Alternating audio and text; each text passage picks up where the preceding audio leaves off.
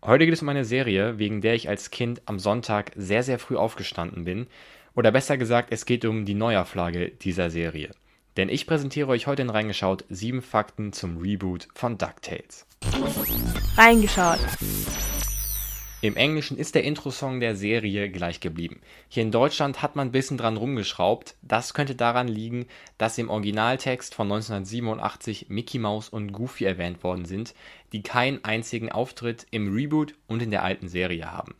Hierzulande wurde der Text eingesungen von meinem Namensvetter mit K, Mark Forster, der wahrscheinlich ein ziemlich großer DuckTales-Fan ist, denn er hat sogar einen kleinen ja, gezeichneten Gastauftritt in einem DuckTales-Comic. Der nächste Fakt ist, wie ich finde, ziemlich interessant, denn wir finden in der Serie einige Referenzen auf Disney-Zeichentrickserien, die aus der gleichen Zeit stammen wie DuckTales.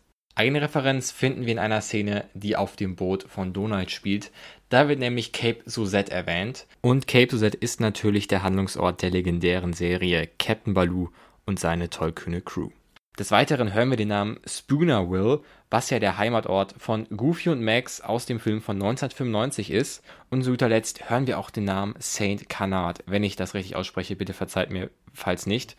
Und das ist die Stadt, wo Duckqueen Duck Verbrecher bekämpft. Und wo wir schon gerade bei Duckqueen Duck sind, es gibt immer wieder Gerüchte, dass auch diese Serie bald eine Neuauflage bekommen soll. Ich finde das auf jeden Fall mega spannend, denn die Serie hat mir sehr viel Spaß gemacht damals als Kind und hat auf jeden Fall auch einen Reboot verdient. Das natürlich alles nur Gerüchte, das heißt, das sind keine sicheren oder gar offiziellen Informationen, trotzdem könnte ich es mir doch einigermaßen vorstellen. Die englische Synchronfassung der Serie ist ziemlich starbesetzt. So hören wir unter anderem David Tennant als Dagobert, seine Doctor Who-Kollegin Catherine Tate spricht die Hexe Gundula, Trick wird gesprochen von Danny Pudi und dessen Community-Kollege Jim Rash spricht Daniel Düsentrieb. Des Weiteren hören wir Ben Schwartz und Alison Jenny. Aber auch die deutsche Synchronfassung bringt uns eine sehr bekannte Stimme. Und zwar die von Oliver Rohrbeck, den wir besser als die Stimme von Justus Jonas aus den drei Fragezeichen-Hörspielen kennen.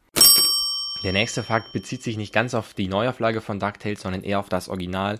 Und zwar geht es um die Sendung Duck and Friends. Das war eine Sendung im Disney Channel, wo sich Nova Meyer Heinrich aus einer Art Loft über den Dächern von Entenhausen meldete und ja auf Videoclips der Originalserie zurückgeschaut hat. Es gab immer einen Steckbrief zu einer Figur.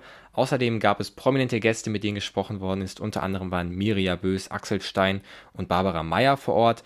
Und am Ende der Sendung gab es noch ein Zeichenduell zwischen dem Promi und einem richtigen Profi-Comic-Zeichner.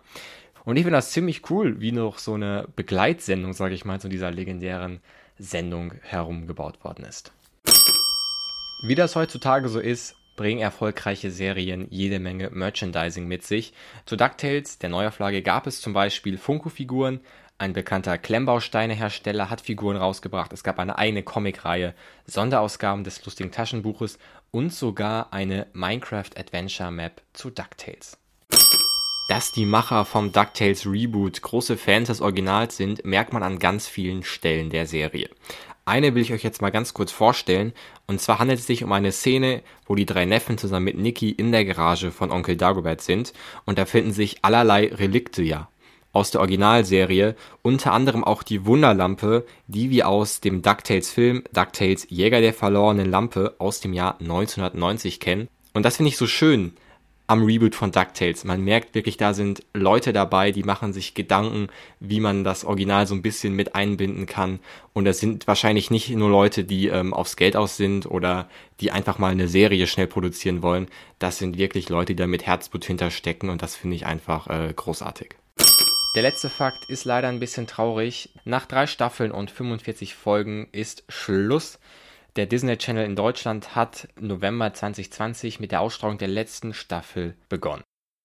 Ich finde diesen Fakt ziemlich schade, denn ich finde, DuckTales ist wirklich ein Musterbeispiel, wie ein Reboot zu sein hat. Wir haben auf der einen Seite das, was die alteingesessenen Fans wollen, die das vielleicht aus ihrer Kindheit kennen. Auf der anderen Seite hat man es geschafft, das in ein neues Gewand zu bringen, sodass man auch ähm, neue Zielgruppen und neue Fans ansprechen kann. Und das ähm, gibt es leider nicht sehr oft bei Reboots.